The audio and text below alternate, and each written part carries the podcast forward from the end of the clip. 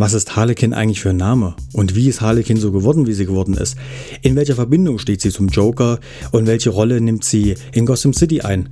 Und was ist eigentlich Birds of Prey? Das alles versucht uns der Film hier zu vermitteln. Und ich versuche euch ein bisschen was über den Film zu vermitteln. Mit dieser Folge meines Podcasts Schrei jetzt viel Spaß. Und damit herzlich willkommen zu einer neuen Folge meines Podcasts. Heute geht es um den Film Birds of Prey, The Emancipation of Harlequin. Warum es hier noch einen englischen Subtitel geben muss, weiß ich nicht genau. Sowas kenne ich normalerweise nur von deutschen Übersetzungen der Titel, also die Emanzipation von Harlequin aus dem Jahre 2020. Und wie der Subtitel es auch schon vermuten lassen mag, oder wie ich anfangs auch schon erwähnt habe, geht es in dem Film darum, wie ist Harlequin eigentlich so geworden, wie sie geworden ist.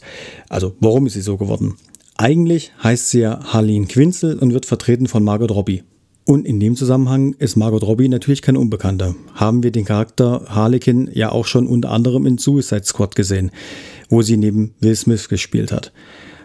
Und wie auch in dem Film spielt sie hier die Rolle verdammt gut. Also auch den Charakter verdammt gut. Der Charakter hat ja nun mal diese, dieses alter Ego Harlequin, weil eigentlich ist sie ja Harleen Quinzel, aber das alter Ego ist Harlequin und damit drückt sie halt einfach ihre verrückte Art aus und das kauft man ihr einfach in jeder Minute ab. Sie ist einfach unglaublich crazy, unglaublich verrückt und das bringt sie absolut in den Film mit ein. Also wirklich eine grandiose schauspielerische Leistung von ihr hier in diesem Film, wie aber auch schon in anderen Filmen, unter anderem ja auch The Wolf of Wall Street. Okay, ähm, zu ihr gesellen sich natürlich noch ein paar andere Charaktere, ein paar andere Schauspieler und die machen alle hier wirklich einen sehr guten Job. Also an der Front kann man wirklich sagen, passt es wirklich. Aber sie dominiert natürlich den Film auch allein schon mit ihrer, mit ihrer Kunst, äh, der Darstellung dieses Charakters und natürlich auch mit dem, was sie halt wirklich einbringt. Also auch gerade dieses Verrückte, was man ja auch erwartet bei dem Film. Und der ganze Film ist auch entsprechend so aufgebaut und ist auf sie zugeschnitten, sage ich mal.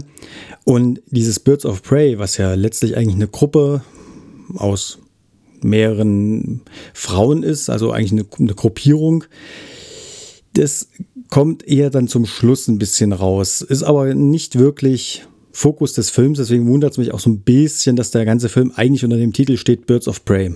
Denn er hätte auch einfach nur Harlequin heißen können. Weil, wie gesagt, größtenteils geht es um sie.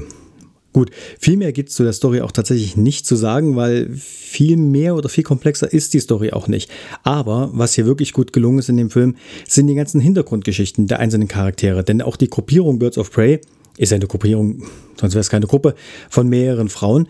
Und die haben alle einen Leidensweg hinter sich und haben alle eine Geschichte, die dem Zuschauer hier auch wirklich gut vermittelt wird. Jede Frau hat hier eine andere Geschichte, einen anderen Leidensweg und alles wird aber gut erzählt, aber auch auf den Punkt gebracht. Also wird nicht zu weit ausgedehnt. Und das ist wirklich gut gelungen, weil der Zuschauer bekommt hier wirklich von jedem Charakter ein Stück Geschichte einfach mit. Bild und Ton des Films sind absolut in Ordnung.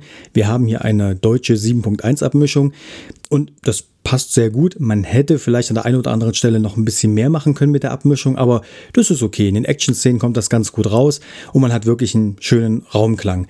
Was der Film nicht so ganz schafft mit der Szenerie, mit den Kameraeinstellungen, ist den Zuschauer immer richtig in den Film mit reinzuziehen. Manchmal fühlt man sich schon wirklich eben einfach nur als Zuschauer und als Beobachter von außen. Manchmal fühlt man sich wirklich reinversetzt und man hängt wirklich mit Spannung an, an dem Bildschirm quasi.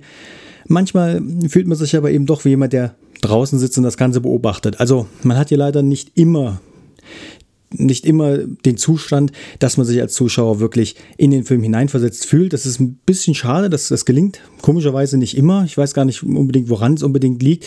Kann vielleicht wirklich Kameraeinstellungen sein oder weil der Film wirklich so abgedreht und abgespaced teilweise ist, dass man halt so ein bisschen Bezug zur Realität vielleicht auch verliert. Das kann gut sein, aber das ist nicht weiter tragisch. Ich finde trotzdem, dass der Film sehr gelungen ist und ähm, dass Bild und Ton auf jeden Fall und Kameraeinstellungen, Szenerie und so weiter, Drehorte größtenteils aber schon sehr gut gelungen sind und sehr gut aufeinander abgestimmt sind, so dass es größtenteils auch wirklich gut passt.